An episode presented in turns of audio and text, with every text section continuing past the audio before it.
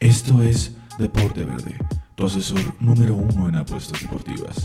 Comenzamos. Familia, qué gusto tener con nosotros en este su programa Deporte Verde. En la zona de apuestas deportivas número uno del mundo mundial, los saluda, adivinen qué, con el gusto de siempre, Aldo Ramos en el micrófono, Manuel Vázquez está en los controles y la edición, Daniel Ladrón de Guevara también en los micrófonos y más adelante el señor David Israel Ocampo Martín en el micrófono de igual forma para platicar un poquito de la Fórmula One. Hubo semana cargada de información como de costumbre, obviamente, tanto fecha FIFA como clasificatorias para Qatar 2022. Ahorita ya tenemos la reanudación del Guardianes 2021. La semana antepasada su servidor y Daniel Ladrao de Guevara nos aventamos un parlay precioso, correcto, completo. Mi Dani Boy, ¿cómo estás? Alito, eh, aquí estoy muy bien, mucho gusto estar otra vez contigo y con Manolito y pues más adelante con el buen Daves. Programón, ¿eh? Programón que se viene hoy con la Fórmula 1. Tenemos un experto, pero tremendo. Es importante, es importante que la gente se permee de una disciplina, la cual después de unos 10 años yo creo no se veía una temporada tan competitiva de arranque con un Red Bull, con Mercedes. Más adelante lo, platicaremos, pero quédese, porque en serio es una disciplina que le falta un poquito más de foco, creo yo, de lo demandante que es, lo competitivo, lo agradable. Y, también decirles algo que porque a veces hay gente que quizás no, no entiende mucho y se desespera y dice, no, yo no quiero saber nada con Davis la plática va a ser muy amena, va a ser eh, eh, digerible para todos, ¿no? ¿no? No va a ser aquí de que vamos a hablar de motores y el expertise tremendo, no, no, no. Vamos a hacerlo sencillito y carismático. Sencillito y carismático. A ver, arranquemos con la Selexao, con el tri. ¿Qué tri quieres agarrar rápido? Animamos a irnos rápido con estos tris, tanto con la mayor como la del el preolímpico. ¿Con, quieres, ¿Con qué quieres arrancar? Te la dejo a ti. Pues arranquemos con la campeona, ¿no? Con la campeona del preolímpico, dirigida por, por Don Jimmy. La campeona del preolímpico dirigida por el Jimmy Lozano, preolímpico realizado en Guadalajara, México, que ya es amo y señor de señor Daniel Ladrón de Guevara y yo tuve la oportunidad de verlo juntos dicho partido y comentábamos que ya es es, impresionante, creo yo, el dominio que tiene la selección nacional sobre este torneo. Honduras, si bien presentó un papel bastante correcto, con un fútbol interesante, con jugadores con buena calidad, creo que diferente a lo que veíamos en el área de CONCACAF, ¿no, Dani? Que es las selecciones con mucho fuelle, con fuerza, con desgaste. Este Honduras, un fútbol muy vistoso a cachos. Sorprendió para bien, sorprendió para bien la selección catracha. Eh, creo que se lo achaco yo, Aldo, eh, al hecho de que ya estaban ambos clasificados y sentía una selección hondureña más suelta, más alegre, más a, sabiendas de que quizás no iba a perder tanto, porque si perdía en realidad no pasaba nada. Entonces se, se, pusieron a desplegar un fútbol bastante, bastante agradable. Como bien dices, estamos acostumbrados a que el fútbol centroamericano es mucho de fuerza, mucho golpeo, eh, que hubo patadas, claro, siempre las hay, pero también eh, presentó por momentos un fútbol muy agradable y, a minutos fue mejor que el Tri, eh, cabe destacar. Sí, a minutos fue mejor que el Tri, gran parte del partido fue mejor que el Tri, en los dirigidos por Jimmy Lozano, que tuvieron momentos hoy medio complicados en la final. En el torneo para nada creo que pasaron completamente caminando. Para ti, ¿quiénes son los tres mejores jugadores de este preolímpico? Danny Boy, eh, sin duda, Charlie Rodríguez, Sebastián Córdoba y Alexis Vega, hermano. Pero sin duda, muy por encima del resto. No lo pensaste ni un segundo. Y creo que le voy a dar RT a dicho comentario. Por ahí ya sabemos que, que, yo soy un amante del brujo de Uriel Antuna. Me parece que es un tipo que con la camiseta verde es distinto. Danny Boy poco a poco empieza a entrar a dicha plática porque él antes no era una persona grata para mí. Para mí, Dani, hoy en día creo que ya logras entender un poquito más cuál era mi postura de cara a él en selección. Y en Prolímpico creo que si bien está por abajo de los tres mencionados, pero también por ahí lo hizo bien. Es un tipo el cual lleva muy bien la bola. Sí, el cuarto, creo yo. Lástima lo de Malagón, ¿no? Que se lastimó, pero Malagón es un tipo excelente. A mí me parece que es un portero el cual podría estar compitiendo en selección mayor junto con Rodríguez. Creo que son los únicos dos que les vería capacidades para competir en la selección mayor. Eh, sí, tienes un muy buen punto ahí. Creo que Rodríguez está cantado que él podría ser titular ahorita mismo en el tri de, Martino. Sin embargo, me parece un excelente eh, miembro de la selección olímpica. Le da mucho orden al medio campo, Aldo, muchísimo orden. Y habrá que ver cuando llegue el factor, ¿no? Habrá que ver cuando llegue el factor, que también se puede revolucionar. El factor Laines, este Dieguito Laines, que ahorita en esta gira europea estuvo con la mayor, pero por la edad podría estar, pero con ojos cerrados y con una diferencia casi de tres años en la selección proolímpica. Entonces lo podríamos llegar a ver en Tokio 2020, aunque sea en el 2021. Dani Boy, ¿quiénes son los tres señalados para ti? ¿Quién ¿Creerías tú que no tendría que ir a Juegos Olímpicos y mejor pensar en un refuerzo en dicha posición, ya sea con alguien de dicha edad o buscar en esos tres refuerzos mayores de, 23 años o 24 en esta ocasión? Fíjate que los nombres, Aldo, no los tengo tan claros, sin embargo, sí creo que se debe reforzar la central. Como sabemos, vamos, eh, se va a ir, se va a, ir a, este una Está Johan, está Sepúlveda, tipos es que o sea, si bien y mal, no, no, no les veo tampoco mucho, pero la central titular, bueno, la defensa titular, por decirlo así, la que más repitió, fue más o menos la que tenía Pumas en, la final en contra de León, que era lateral izquierdo Mayorga, el que ahorita está en Guadalajara, la central sí con Sepúlveda, el de Guadalajara, Johan Vázquez, eh, el central de los Pumas, y lateral derecho para mí, la peor parte que tenemos en el conjunto tricolor, Alan Mozo en la lateral derecha podría ser por ahí en, la lateral, sin embargo no sé qué tanto se está perdiendo al reforzar por, por un lateral, ¿no? No sé si también se ha hablado mucho, se ha hablado mucho de, un refuerzo en la portería, yo creo que se le podría dar la confianza a Malagón, eh, Malagón seguramente va a estar bien eh, sano para, para, los Juegos Olímpicos, sin embargo yo creo que el Jimmy no está tan convencido y, bueno, es una decisión que se tomará en conjunto, ¿no? Tanto, tanto Lozano como, como, como Gerardo Martino, eh, pero es, es, muy probable, Aldo, que, que refuercen la portería. Ok, ¿haría falta un punta, Dani? O sea, yo, yo creo que no. No crees. O sea, yo lo que veía, eh, veo a Vega como un generador. Ya no lo veo tan en esa función de punta nominal. Y habrá que decirlo. Las alarmas están encendidas con el señor José Juan Macías. Porque lo que era hace un año no es ni la mitad de lo que es hoy. Correcto, e-, eso también tienes un gran punto. Eh, a José Juan le ha costado mucho trabajo este último eh, año. En realidad no le ha ido tan bien, tanto en Guadalajara como en selección. Le está costando. Eh, en el Guadalajara quizás no tanto, en el Guadalajara quizás brilla un poco más, pero en el Tri sí le está costando Aldo y creo que de seguir así, pues sí se tendría que reforzar. La cosa es con quién, ¿no? La cosa es a quién vas a llamar. Pero yo creo que por el, romance, al parecer, que tiene el señor Tata Martino con Alan Pulido. Porque lo adora, lo ama. Lo, ama. Pulido podría estar jugando en la C de la MLS y aún así sería llamado. Ah. Yo no, no, no, me lo explico, la verdad. Como Pizarro, ¿no? También esos tipos los cuales uno no encuentra lógica en ello. Pero creo que pinta bien esa selección. Para ya no enrollarnos mucho en esta, creo que pinta bien. Creo que se tiene que reforzar la punta por ahí, el medio campo. No creo que haga falta el medio campo. Por eso me aventuraría a decir que un central y un lateral y un punta serían más o menos donde yo tengo la cabeza. Porque como bien acotas, en la portería está Malagón, lo va a hacer, lo va a hacer muy bien. Y caso que no esté Malagón, con un trabajo en ritmo, por favor, Cruz Azul, por favor, dele ritmo a Jurado. Es un tipo que tiene buenas capacidades. Jarocho de tu tierra natal, eh, Danny Boy, pero es un tipo de, de grandes capacidades, la cual creo que si tiene un buen respaldo, lo podría llegar a hacer muy bien, o si no, lo suficientemente bien para que la selección mexicana compita en los Juegos Olímpicos. Sí, tiene que ser considerado jurado. ¿eh? No, sé si para titular, pero definitivamente tiene que ser considerado. Y como bien acotas, Cruz Azul le tiene que dar minutos. Es un portero que, bueno, en la final demostró muchísima calidad. Por momentos nos mantuvo con vida.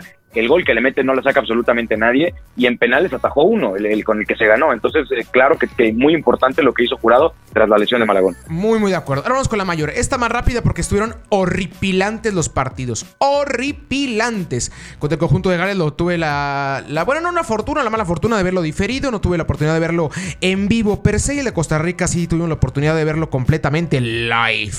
Eh, poco, nada, la verdad creo que esta selección, esta gira, mejor dicho, no, ayudó, no ayudó nada a la selección previo allá los compromisos oficiales. Creo que generó más dudas que eh, lugares limpios, ¿no, Danny Boy? Sí, la verdad es que sí, llega, llega en mal momento este, este último partido de preparación porque la realidad es que pues, esperábamos, obviamente, 6 de 6, ¿no? 6 puntitos de los, o sea, vamos, no, no hay puntos, pero las dos victorias. claro. Al final, al final del día contra Gales y termina siendo un papel terrible, o sea, terrible. La verdad es que, porque yo escuché por muchos lados, no, Gales, qué bien lo hizo, Gales. No me digan. Por favor, por favor. Gales es una porquería, Gales es una porquería con todo respeto. Solamente que nosotros fuimos lo suficientemente malos como para no hacerles ni tantito daño a Gales. Y eso es preocupante. Ahora, también es un hecho que se jugó sin, sin centro delantero. El problema que ya todos sabemos, no está Raúl, no pudo estar Alan, no pudo estar Henry y entonces tuvo que jugar con Chucky de centro delantero, que es una posición que si bien no desconoce, lleva mucho tiempo sin, ¿Qué sin- crack sin desempeñarse. ¿Qué crack Es un maldito crack. ¿Qué crack es Sí, Lozano? maldito Ya fuera de cualquier tipo de cosa, lo que hace el, el tipo en cancha es impresionante. Lo polivalente que es a la ofensiva con su 1.70. Un tipo, ¿cómo, cómo dijo Osvaldo en la transmisión? Un tipo magro, se ve magro. Sí, un tipo magro. Tremendo término. El- La Tremendo terminología de Osvaldo. Sánchez está, está de, RAE, ¿eh? de RAE. Yo creo que se refería como corrioso, como fuerte, lo que decía Daniel, pero sí nos agarró en curva dicho comentario de, de Oswald. Eh, pero creo que yo, que si bien fal- faltó por ahí el medio campo con guardado, obviamente el capitán en ritmo, este, la central que sigue generando dudas con Salcedo, con Moreno, eh, ojalá Néstor Araujo regrese pronto de lesión y, de que, agarre ritmo otra vez. Laine sigue siendo, sin lugar a dudas, porque aunque les pese, caramba, aunque les pese, sigue siendo una ilusión. Sigue siendo un tipo el cual ilusiona constantemente, que tiene muy buenas cualidades, por más que tenga pocos minutos en cancha, se siente la revolución. Y creo yo que tú y yo vamos a compartir esto. El mejor hombre de la gira juega en Cruz Azul. Y es una, una revelación, creo yo, para el nivel ya que está jugando el señor Orbelín Pineda. Sí, no, lo de Orbelín de verdad es impresionante. Eh, justo lo estábamos viendo juntos, Aldo, en el, el partido de Costa Rica. Y, yo, y, y me acuerdo que, le- que te dije, en cuanto entre Orbelín la cosa va a cambiar. Y Cambió. primer balón que toca Orbelín a los 45 segundos de ingresado y es el balón que pone en el poste eh, Irving Lozano, ¿no? Que fueron dos postes consecutivos. Eh, muy grata sorpresa lo de lo de Orbelín. Me parece que cada vez retoma, no retoma, está tomando más nivel. Porque Exactamente. nivel ya tenía, pero se está yendo más para arriba y eso es sumamente positivo que se logre entender de tú, de tú con, con gente como HH, como Irving Lozano, que van a ser titulares indiscutibles. Creo que eso habla muy bien de Orbelín. Y si sigue así, que no te sorprenda que sea titular, ¿eh? Muy de acuerdo. O sea, yo hablaba de revelación no porque el tipo no jugara bien antes, sino por el brutal mejora de juego que ha tenido el jugador de Cruz Azul. Entonces, ahí está. La selección poco más, creo yo. Habrá que esperar así que venga Copa Oro, este, clasificatorios ya para Qatar, etc, etc, etc. Esos partidos tan pero tan divertidos que de vez en cuando nos aventamos, Dani Boy. Ya estoy esperando un México-Salvador. Jornada 1 de Copa Oro. Qué ganas traigo. Vámonos con la Liga MX. Vámonos con, la- con, con el fútbol champán, ¿no? Ya es hora. Liga MX. Fútbol champán. Vámonos que arranca, reanuda el de Today en un partido. Ay, híjole. Es que, ¿por qué siempre arranca con partidos viscosos, Daniel? ¿Por qué carambas nos abren y nos quieren vender una, una falacia del viernes botanero? Yo no quiero botanear con un Puebla Mazatlán, perdónenme. No tengo ganas de botanear, de botanear con un Puebla Mazatlán. Sí, no, no, no. La, la realidad es que de estos dos, pues el pueblo es el que ha estado jugando mejor en el torneo, pero es un partido que, que no es agradable para nadie, ¿no? O sea, cero vistoso, con eh, que, que, insisto, si bien el Puebla lo ha hecho bien, el Mazatlán es terrible. O sea, el Mazatlán me, me dan ganas de llorar Aldo, cuando veo jugar al Mazatlán. Y luego, pues, gente, tenemos que, tenemos que prevenirlos. Jornadas póstumas a fecha FIFA es como jornada 13 de nuevo. En lo que vuelven a agarrar ritmo, en lo que se vuelven a sintonizar, en los que regresan los que estaban eh, eh, eh, convocados, etc, etc, etc. Se vuelve una jornada viscosa, habrá que decirlo. ¿Cómo ves aquí en el Parley? ¿Qué metemos en este Puebla Mazatlán en el cual creo yo que Puebla pinta como favorito? Mira, yo, yo me iría con dos, o, o la doble oportunidad Puebla empate o el money line con Puebla. No, no, no veo manera alguna de que Mazatlán gane el partido en calidad de visita. Sí lo veo quizás con mucha suerte Empatando. y dedicación sacando el empate, sí. Ahí se vamos con eso, me gusta, me gusta bastante. Para evitar cualquier problema con los goles, porque puede ser tanto un 3-0 como un 0-0. Entonces nos quitamos el over y el under y arrancamos el parlay seguro. Con una doble oportunidad, Puebla. Empate. Mazatlán no Correcto. creo, como bien acota Dani, no creo que se lleve los tres puntos de visita. Después, Juárez en contra de Cruz Azul. Partido a jugarse en el campo de los Bravos. Cruz Azul tiene que ganar, es el obligado. ¿Por qué? Porque el América está oliéndole las nachas. Correcto, y, y bueno, también no sé qué tanto se le vaya a facilitar, ¿eh? porque si bien Juárez está dando un torneo paupérrimo, pero es una realidad que, que de local es donde se hacen relativamente fuertes, ¿no? Y donde pueden llegar a complicarte. Ahora, Cruz Azul... Salvo Monterrey, con- ¿no?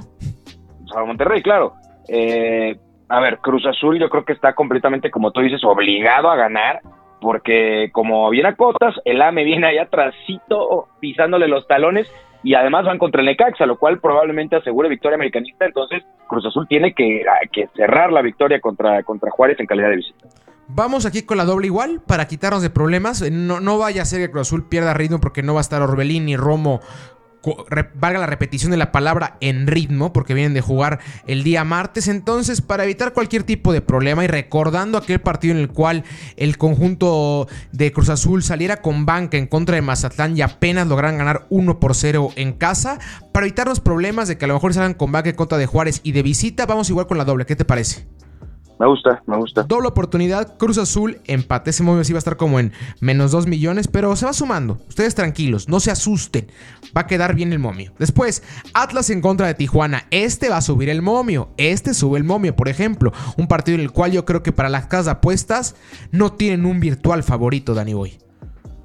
Sí, no, y, y de hecho, me, o sea, vamos, ligeramente la casa apuesta, hablando de caliente, pone como favorito al Atlas, ¿eh? que el Money Line te lo paga con menos 106. Hay que recordar que, la, que, que Atlas está arriba de Cholos en, la tabla general. Atlas es sexto y Cholos es octavo. Entonces, está difícil, ¿eh? Está difícil porque si bien creo que Cholos despliega a ratos un mejor fútbol que el Atlas, no sé si en, si en el Jalisco puedan eh, lograr hacerse superiores, Aldo. Está, me parece difícil la predicción de este partido. Muy, muy complicado. ¿Qué te parece? Vamos con un...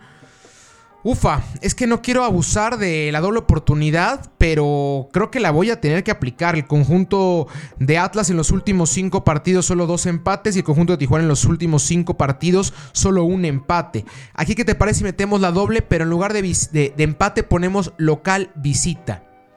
Me gusta, me gusta. Alguien gana el juego, sí, sí lo creo. Alguien gana el juego, el conjunto de Atlas o el conjunto de Tijuana. Después, el ah, ah, el avestrucismo en contra del conjunto de Adrián Genesis, de los Rayos. Danny Boy, aquí te voy a pedir calma.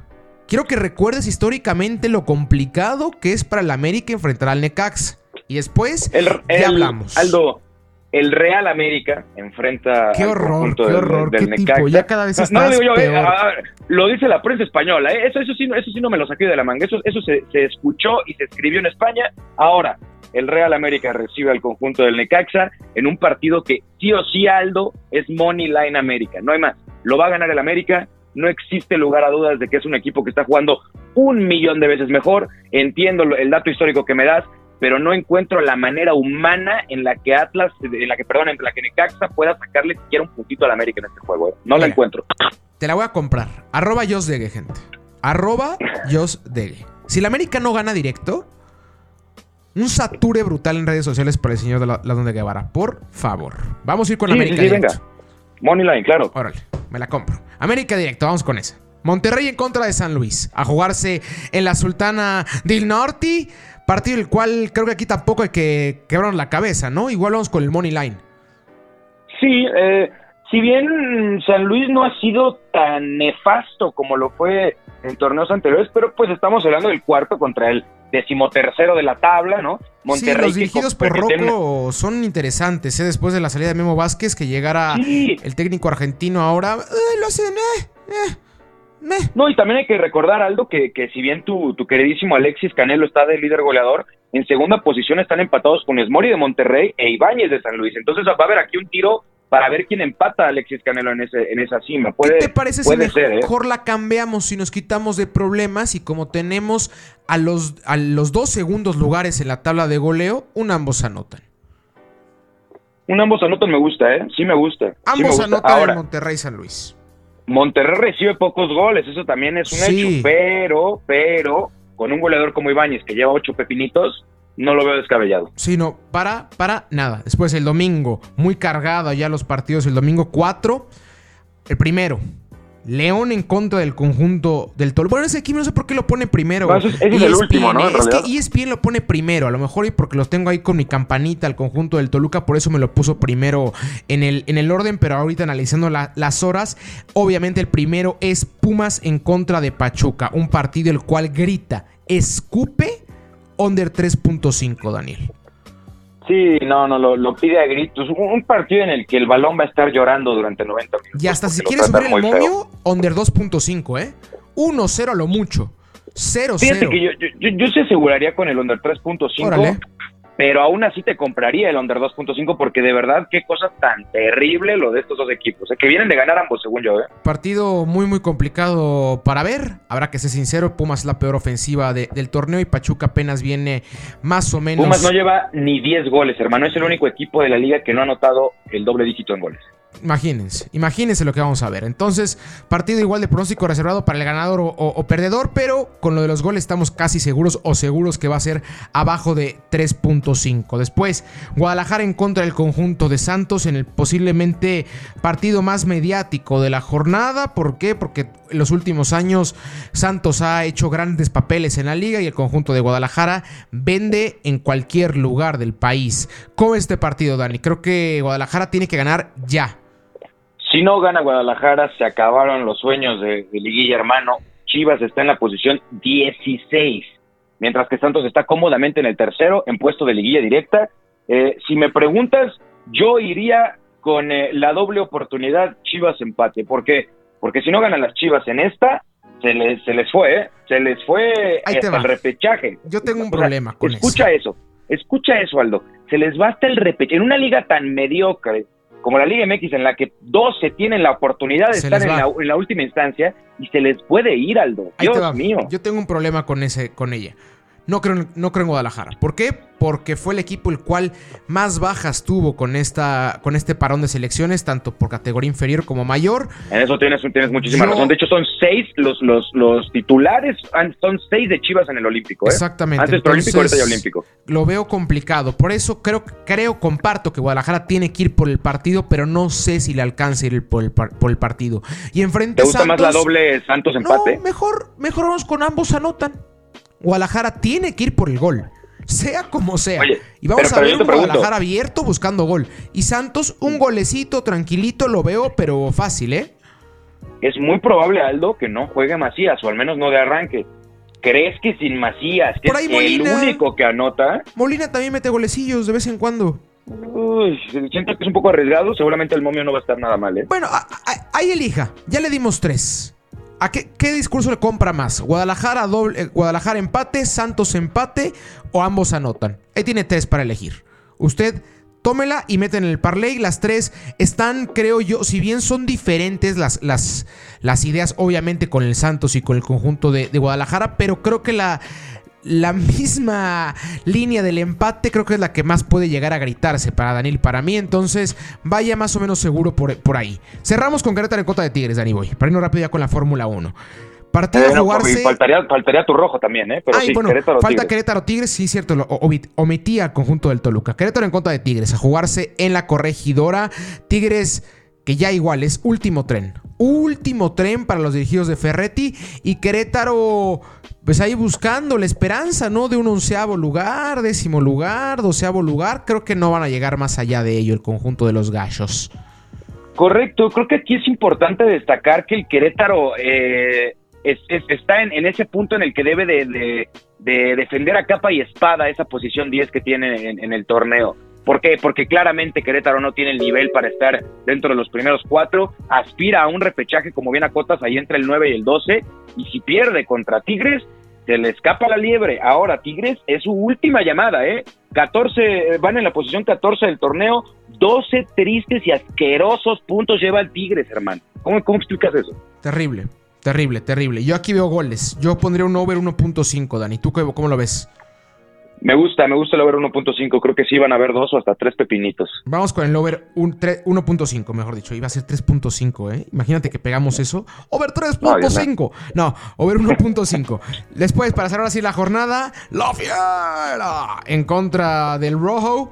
Partido Oye, ojalá esté bueno. Ojalá esté bueno el conjunto del Toluca, que casi no tuvo bajas en el Prolímpico. Van a estar posiblemente todos. Al final de cuentas, creo que nadie más que Castañeda y es un intermitente en la titular. De ahí en fuera, tanto la portería como la central, como el medio campo, como la parte ofensiva. Bueno, por ahí la, brocha eh, Estrada, que fue convocado a Ecuador.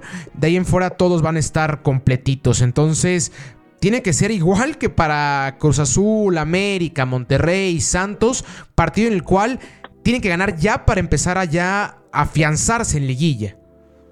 Sí, que ahora eh, León va de menos a más. Recordar Sí, que peligroso, el primer, el primer cuarto fue terrible. Ahorita ya llegaron de estar, llegaron a estar en penúltimo general, ahorita ya están en noveno, hermano. O sea, la fiera va considerablemente de menos a más y el Toluca tiene que defender esa quinta posición, ¿eh? Porque le ganan en este, en, este encuentro y ahí te encargo, ahí te encargo, hermano. Yo creo que aquí la tengo, la tengo fácil, ¿eh? Ambos anotan, la tengo facilita. El Toluca es la mejor ofensiva del torneo. Y como bien acotas, el conjunto de León va de mucho menos a más. Entonces, está muy fácil esa, creo yo. Sí, coincido contigo, ambos anotan. Perfectito. Entonces, para repetir rapidito, Puebla en contra de Mazatlán. Tenemos la doble oportunidad. Puebla, empate. Juárez en contra de Cruz Azul, igual la doble oportunidad, pero Cruz Azul, empate. Atlas en contra de Tijuana, adivine qué, sí, doble oportunidad, pero Atlas, Tijuana. América en contra de Necaxa, Money Line a favor del conjunto del América. Monterrey en contra de San Luis, ambos anotan. Pumas en contra de Pachuca, under 3.5. Guadalajara en contra del conjunto de Santos. Les dimos tres oportunidades, las que usted quiere elegir: tanto Chivas empate, Santos empate o el ambos anotan. Querétaro en contra de Tigres, over 1.5. Y para cerrar la jornada, León en contra de Toluca, ambos anotan. Un parlay que también se va a dar seguro. Me gusta, ¿eh? La verdad es que sí está bastante seguro, está bastante seguro. Perfectísimo. Ahora sí, vámonos a echar la llamada con, con Ocampao, a ver si lo agarramos ocupado. Así que denos un segundito en lo que lo sintonizamos. Ahora sí, ya estamos listísimos. Ready. Danny Boy ha contestado David Relo Campo Martín. Ocampao, ¿cómo estás, amigo? Hola, un saludo a todos, muy bien, ¿ustedes? Muy, muy contentos de tenernos ahora sí en, en Deporte Verde, un, un- alguien de casa. Ustedes lo han escuchado que lo menciono en reiteradas ocasiones. Uno de esos pumas a los cuales siempre le estoy recriminando las cosas y, y echando carrilla, se diría por ahí. Es el buen Davod y aparte de ser un amante de- del balompié y amante también de los deportes o campo, no, a lo mejor no es ese aficionado de sepia, pero es un consumidor total del deporte, tanto la, la NBA como la NFL, como el fútbol, pero su mero mole, el que le encanta es el deporte motor y principalmente la máxima categoría, la F1. Ocampao, platícanos, ¿qué tal ves esta temporada, mi Ocampao? Uf, ¿qué no les puedo platicar, amigos? Es, fue una carrera increíble. Parecía una temporada que arrancaba floja, floja y nada que ver, ¿no? Se viene interesante. Sí, se viene. Yo platicaba al arranque del programa que lo que me gustaba de esta temporada es que después de unos, ¿qué será? 10 años o campo, no veíamos una competencia entre escuderías tan importante. El, el auto Mercedes, el monoplaza, no se ve tan bien como se llega a ver el monoplaza Red Bull o campo.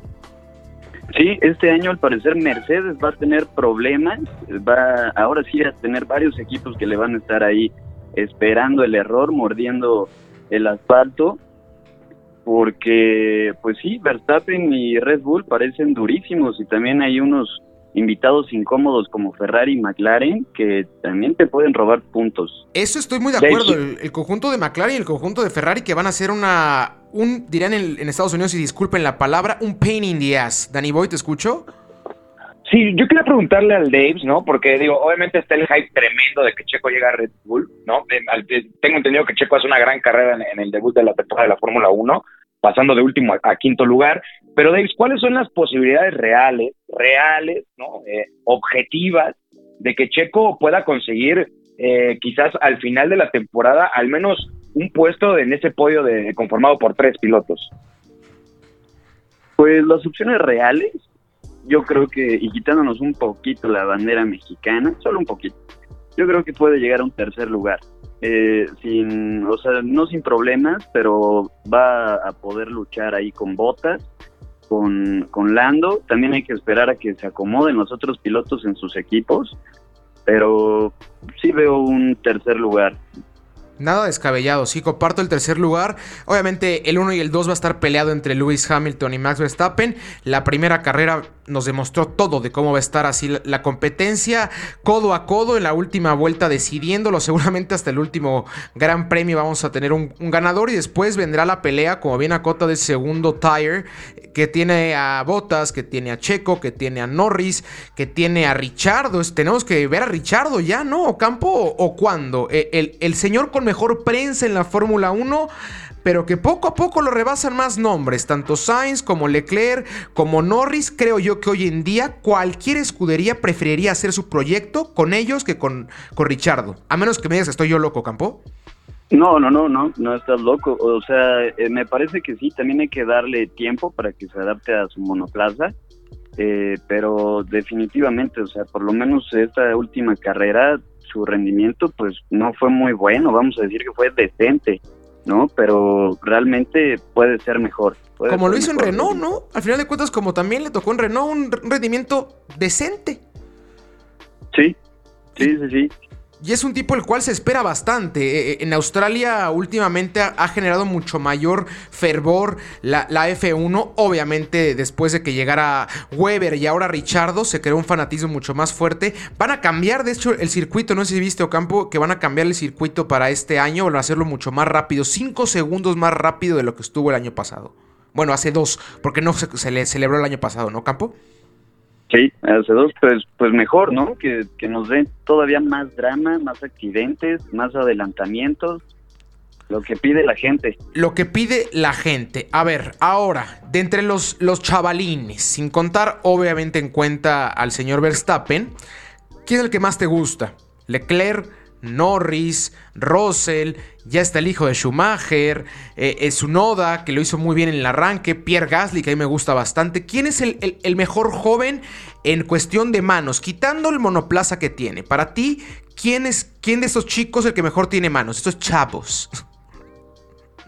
Eh, pues mencionaste a Leclerc, porque yo miré por Leclerc. Con Charles. Definitivamente, sí, Charles. Ah, eh, lo demostró también, tuvo una buena calificación, buena estrategia, buena carrera, sacando lo que puede del Ferrari y, y que me parece que es de los más eh, avanzados en cuestión de manejo de todos los demás. Los demás también nos sorprendieron, ¿no? Su Noda, este, ¿Quién más? Russell lo hizo. Es que Russell lo hace bien. Lástima que tiene un carro tan malo. Pero Russell siempre creo que medianamente demuestra competir décimos puestos, novenos puestos, onceavos puestos con un Williams. Es como competir podio, caramba. Sí, sí, sí, por supuesto. Solo que también eh, hay que ver que el año pasado se veían más fuertes. ¿eh? Este año yo creo que lo único que van a competir va a ser contra Haas. Hijo, es que Haas va a competir contra ellos, nada más, ¿no? Contra ellos, sí. Es que Haas es una, es una terrible debacle. Va a pasar lo que pasa constantemente en la Fórmula 1, que son recambios de nombre, recambios de escudería, bla, bla, bla, bla, bla. Regresemos a lo de Checo, que es lo que yo veo que a mi Dani le, interesa, le truje. Claro, pues es que, es que papi, ese, es, el flow. Es, es el flow, es el flow. ¿Cuánto tiempo le toma a Checo adaptarse al monoplaza Ocampo? Porque ya lo dijo, que le está costando adaptarse, es un coche completamente diferente a lo que venía manejando. ¿Por qué? Porque Racing Point se parece mucho más a un Mercedes que a un Red Bull. Sí, yo le daba tres carreras más, ¿eh? Para, para que se adapte, al, para que ahora sí podamos de verdad juzgar de lo que hace en, en la pista. Porque me parece que es algo muy apresurado y ya hasta, bueno, ¿quién no le tiraba a Checo por esta mala cualificación que tuvo? Pero en la carrera remarcó que le encanta rebasar, le encanta. le encanta. Sí, le encanta como, como taxista, ¿no? En el periférico le encanta que le vean la placa vas tarde al trabajo, yo me encargo. Yo me encargo, yo, yo, déjamelo a mí. Hacemos 10 minutos, órale, ¡pum! Sí, Checo, que, en carrera se vio bastante bien. De hecho, Chris Horner ayer platicaba que en carrera no estaba nada, alejado de Verstappen y que le podía competir en carrera a Verstappen. Obviamente, Max, eh, en, en la cuestión de la quali, es impresionante lo que hace eh, el chamaco. Sí, no, ese niño se sube al simulador, al PlayStation y bueno, se olvida de todo, ¿no? De todo. A ver, ahora. Este tema también está bastante sabroso, Danny Boy, para que lo agarres. ¿Qué tan real, ahora sí, qué tan real va a ser la competencia para Lewis Hamilton? Para mí es un fenómeno, como siempre lo he dicho, que es de, ese, de esa lista de los ganadores, como LeBron James, Roger Federer, demás. Yo ahí pongo a Lewis Hamilton, un su tipo ganador. ¿Qué tan real ahora sí va a ser la competencia por parte de Max Verstappen? Desde Nico Rosberg, que fue su compañero, no ha tenido competencia. Yo, yo creo que es muy real, muy real porque se vio, se vio, o sea, en, Eh, de hecho, fue por el tema de estrategia del equipo que me parece que Hamilton eh, gana. O sea, no vamos a demeritar también sus habilidades, es un gran piloto, pero, pero me parece que sí, traen mejor eh, monoplaza Red Bull que Mercedes. Ok, tiene mejor monoplaza Red Bull que, que Mercedes, pero ¿quién te gusta más, Chris Horner o Toto Wolf? Mm, Toto Wolf. Es, es que es, eso es, también es muy importante. Es por decirlo así en analogía de los demás deportes, es el técnico, ¿no? Sí, sí, es un tipo sumamente determinado. Es, es, es el, el, tipo el cual orquesta todo. Es el que va acomodando cómo van a entrar las estrategias de carrera, cuánto tiempo, pim, pam, pam, pam. Y por algo tiene a Mercedes en una línea ya de 8 años, si no me equivoco. No, 7 años, ¿no? Siendo campeones consecutivos. Siempre me confundo, no sé por qué tengo el hilo de que son los 7 de Hamilton con Mercedes, pero no habrá que recordar que uno que tuvo Hamilton es con la escudería McLaren. Yo, te quería preguntar, ahora, ahora que estamos hablando ¿no? de, ese dominio que ha tenido Hamilton, de lo que ha sido Mercedes en los últimos años, ¿crees que podríamos estar viendo, por decirlo de alguna manera, el principio del fin de ese dominio que ha tenido Mercedes? Oh, qué difícil, yo creo llamar el principio del fin, pero no, yo creo que nada más va a ser un pequeño bache y que van a superar y otra vez va a ser el enemigo público. Otra vez. Eh, habrá que también esperar las nuevas líneas, ¿no? Del próximo año que supuestamente va a haber tope salarial en la Fórmula 1. Un tope en el cual no se puede gastar más de ese número. Todos igualitos, ahora sí. Así es, reglamentación, todo, todo va a cambiar el próximo año, pero eh, me parece que Mercedes yo creo que ha de ir dos pasos adelante. Ya deben de tener cosas desarrolladas que nos van a sorprender y que van a volar casi casi. Sí, van a, van a volar, van a volar. Es que eh, la escudería Mercedes ha encontrado siempre los cambios, siempre ha encontrado diferencias. Esa temporada, para, para poner, vamos a, poner eso, híjole, se me trabó la lengua, horrible, esto parece trabalenguas. Vamos a ponernos un poquitito más técnicos en, la cuestión de la estética del, del coche. ¿Cuál es la diferencia más marcada entre el Red Bull y el Mercedes? Yo la que vi, Ocampo, y la platiqué, bueno, te la mandamos ahí en el grupo, de el Mercedes está completamente puesto pegado a la, tierra, a la pista. Y el Red Bull encuentra un ligero arqueamiento, que eso hace que encuentre mucho más velocidad. Se vio en el Alfa Tauri, vuelan, están volando los Alfa Tauri, Campo. Sí, sí, tal como dices, eh, ahí la ingeniería y el efecto suelo de Mercedes no, no sé si también sea tema de, estrategia, eh, que lo vayan a, a personalizar en cada carrera, pero parece ser que tienen otro, pues sí, otra ingeniería. Que ¿Qué se le puede personalizar a eso, Debs? ¿Cómo, cómo, puede, ¿Cómo puede mejorar bajo la marcha un equipo de Fórmula 1 con su monoplaza? ¿Qué le puede ir poniendo que sea legal en una, en una disciplina tan, pero tan reglamentada? Ah, bueno, es que sí, primero tienen que checar los mil asuntos que hay en el reglamento, pero pueden ir haciendo ligeras modificaciones eh, con respecto a aerodinámica, más que nada. Y solo eso, o sea, es más estético del auto, pero tiene que, ir también muy, ah, muy discreto. No puedes hacer cambios tampoco tan... Tan marcados. tan marcados, sí. O sea, tiene que ser, como dices, de estética, poder tener unas mejores este, cortes para tomas de aire, este, no sé, el alerón se puede mover o campo. Sí, sí, por supuesto, puedes eh, modificar alerones, este, como te digo, el Todas las corrientes de aire, ¿no? Como dices, toda la parte aerodinámica, todo se puede mover. Así es. Pues sí, interesante, interesante a ver cómo Mercedes se, se, mueve bajo la marcha porque en la primera carrera, si bien acaban haciendo el 1-3, no se sintió como ese 1-3 tan cómodo como siempre. Ya se sintió que Red Bull les va a estar pisando ahí, por ahí McLaren, por ahí Ferrari. Para acabar, dame tu top 5, Campo, de escuderías en esta campaña 21. Bueno, es que es 2021-22, no, sí, 21, ¿no? 2021, sí. Eh, mi top 5 va a ser. Eh, vamos a jugarnos, ¿eh? Red Bull 1. Red Bull 1, vámonos. Sí, solo para cambiar ya, ¿no? Este monótono asunto. Vamos con Mercedes 2. Sí, obvio. 3, me parece que es McLaren. Ok. cuatro, cuatro Ferrari y cinco Aston Martin. Vámonos. Sacamos de, la ecuación a Alpine. Danny Boy, tuvieras que mojarte así de los nombres que, sabes que hay en la Fórmula 1, ¿cuál te gustaría que fuera el top 3 de, constructores? Ah, por supuesto que Checo, vamos con Checo en el número uno, pero, pero sin pensarlo dos veces, carajo. Sin pensarlo, yo voy con el mexicano, con la bandera por enfrente. Segundo, obviamente, Hamilton, ¿no? Que, que es un tipo que ha sido dominante.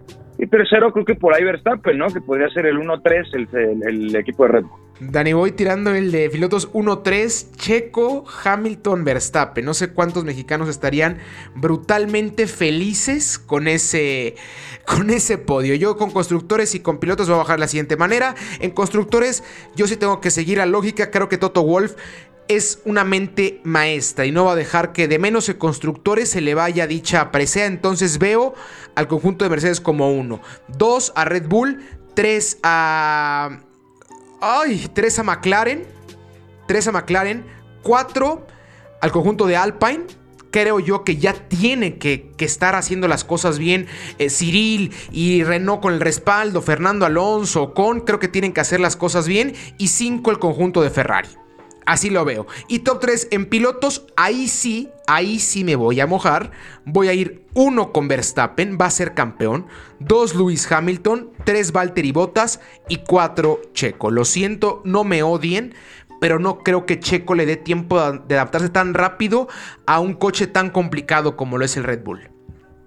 Uf, pues es que nada más tiene ya este año. Ya, tiene este año ya porque seguramente Red Bull está pensando en otros pilotos. Siguiente gran premio que tenemos es en Imola, en Italia, del 16 al 18 de abril. Estamos próximos, Portugal después, España, Mónaco que lo tenemos ahora en mayo. Un calendario el cual habrá que esperar si vienen a México, bueno, a México, a Brasil y a Estados Unidos. Sigue ahí en veremos la visita al continente americano. Davos Muchísimas gracias por acompañarnos. Nos estamos hablando en un mesecito, ¿qué te parece? En un mes hablamos para ver cómo va la temporada. Claro que sí, que ha sido todo un honor y nos vemos pronto. Saludos. Tus redes sociales, por favor, Davod. ¿Mande? Tus redes, porfis. Arroba Ocampower en todas las redes. Arroba Ocampower en todas las redes. Danny Boy, muchas gracias como siempre. Precioso, chulísima la plática. Nos escuchamos la próxima semana, ¿no? Hermano, muchas gracias a ti, a Manolo, por supuesto, y al campo por, este, por esta gran sesión de Fórmula 1. Como siempre es un placer estar tirando rostro con ustedes y ya nos veremos en la siguiente semana y por supuesto en los videos a media semana. Exactamente. Vaya a seguir a las redes sociales de Deporte Verde en Twitter y en Facebook. Ya en Twitter estamos activos, ya estamos dándole con Tocho, con Tocho Morocho. Y en Facebook, o bien a Cota Dani, ahí están los videos. Ahorita hay un giveaway de la pelea de la Selexao para que se dé una vuelta tanto al Facebook de Deporte Verde, repito, como al Instagram de Campix, nuestra empresa hermana en esta comunión que tenemos tan bonita, la cual nos, damos besos siempre con Campix. Vaya a darle una vuelta, acaba de empezar mes, vaya a contratar, hay excelentes promociones, ya sabe Pix, brutalmente sabrosos. No está de más acrecentar esa quincena o ese dinerito el cual se nos cae a lo largo del mes. Como siempre, un honor haber estado con ustedes, Manuelito Vázquez Tagle. Gracias, amigo. Como siempre, Aldo Ramos el micrófono. Que tenga una excelente semana, un abrazo y que haya suerte. Esto fue Deporte Verde, tu asesor número uno en apuestas deportivas. Recuerda escucharnos cada viernes con nuevo contenido. Síguenos en nuestras redes sociales, Deporte Verde, Facebook, Deporte Verde, Instagram y Twitter. Hasta la próxima.